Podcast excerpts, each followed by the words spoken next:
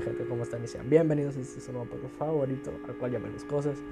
Yo soy Francisco Garezar y en este podcast, siendo un primer episodio, un episodio piloto, hablaremos acerca de una leyenda particular, la cual es muy popular en Estados Unidos, la cual es el del monstruo de Flatwoods, la cual es demasiado conocida, más en Virginia donde se supone que pasó todos estos hechos. Así que a continuación, eh, relataré los hechos que supuestamente pasaron en 1952. La noche del 15 de septiembre de 1952, dos hermanos, Edward y Fred May, así como su amigo Tommy Hyer, vieron un brillante objeto que cruzaba el cielo sobre Flatwoods. El objeto descendió en territorio de propiedad de un granjero y luego de verlo, los jóvenes acudieron al hogar de su madre, donde dijeron haber visto chocar tal objeto en las colinas. De ahí la madre de los chicos los acompañó junto a otros jóvenes más que a lo largo de la granja estuvieron buscando lo que hubiesen visto los chicos. El perro, Lemon, que también estaba con ellos, luego de perderse durante un buen rato, comenzó a ladrar para solo unos segundos después al grupo con la cola entre las patas y temblando del miedo. Finalmente, tras caminar por unos 400 metros a lo largo de la colina, fueron testigos de una pulsante bola de fuego a unos 15 metros.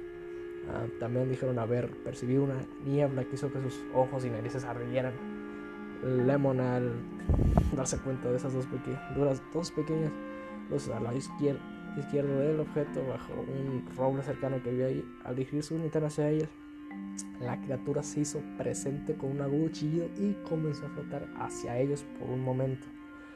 Antes de cambiar de dirección y salir rumbo a la luz flotante de nuevo, en ese momento el grupo huyó a toda velocidad.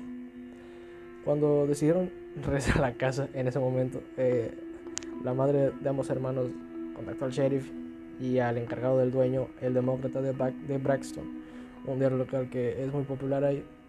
Mm, decidieron llevar a cabo una serie de entrevistas acerca de lo que había pasado en esas colinas. Durante la mañana del sábado, el 13 de septiembre, el señor Lee Stuart visitó el sitio del encuentro por segunda ocasión y escribió dos huellas alargadas en el lodo y restos de líquido espeso y negro, reportándolos como posibles inicios del aterrizaje de un objeto volador basado en la premisa de ambos hermanos. Aunque posteriormente se dieron cuenta de que las de este, que estas de que este, esta clase de rastro había sido pues hecho por una camioneta pickup que la había conducido un, un habitante de ese pueblo pues, solo querer ver si era real lo que estaban diciendo estas personas. Luego del evento, un par de investigadores intentaron recabar Mm, se puede información acerca si algunas otras personas habían experimentado algo similar, si habían visto la misma criatura o si habían percibido una, clase de olor extraño, a lo cual solamente una madre y una hija fueron las que se acercaron más a la descripción de ambos hermanos. Y posteriormente, aunque parezca muy difícil de entender, resulta que la hija de esta madre terminó, en un, terminó confinada en un hospital de salud mental durante tres semanas. Mm, al tiempo después, eh, la madre de hecho declaró que unos 45 minutos antes de tal evento su casa fue sacudida violentamente y la recepción de la radio fue desactivada asombrosamente.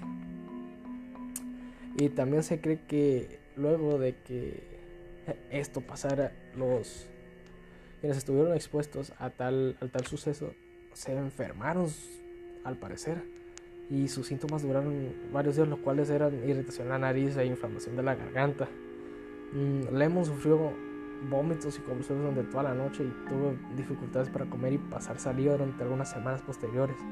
Debido a la inflamación en su garganta, un doctor que trató a varios de los testigos describió que los síntomas eran similares ocasionados al al gas mostaza, aunque algunos de estos también son comunes en aquellos que sufren histeria, lo cual pudo ser desarrollado gracias a la exposición a un evento que realmente fue muy traumático. En el año 2000, tras casi 48 años de investigación del evento, Joe Nick, de un grupo de investigación paranormal, concluyó que la luz en el cielo reportada por los testigos era nada más que un meteoro y que la luz roja pulsante era quizás un faro de navegación aérea.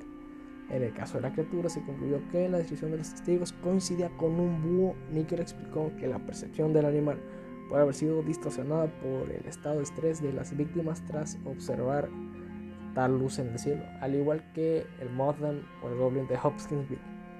Los investigadores y la Fuerza Aérea consideran a la criatura como nada más que un búho, específicamente una lechuza común.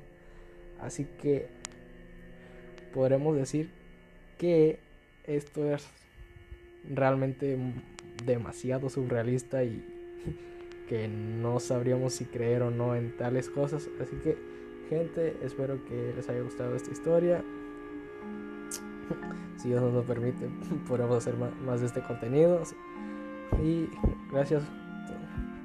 Bueno, hemos terminado. Gracias por escucharnos.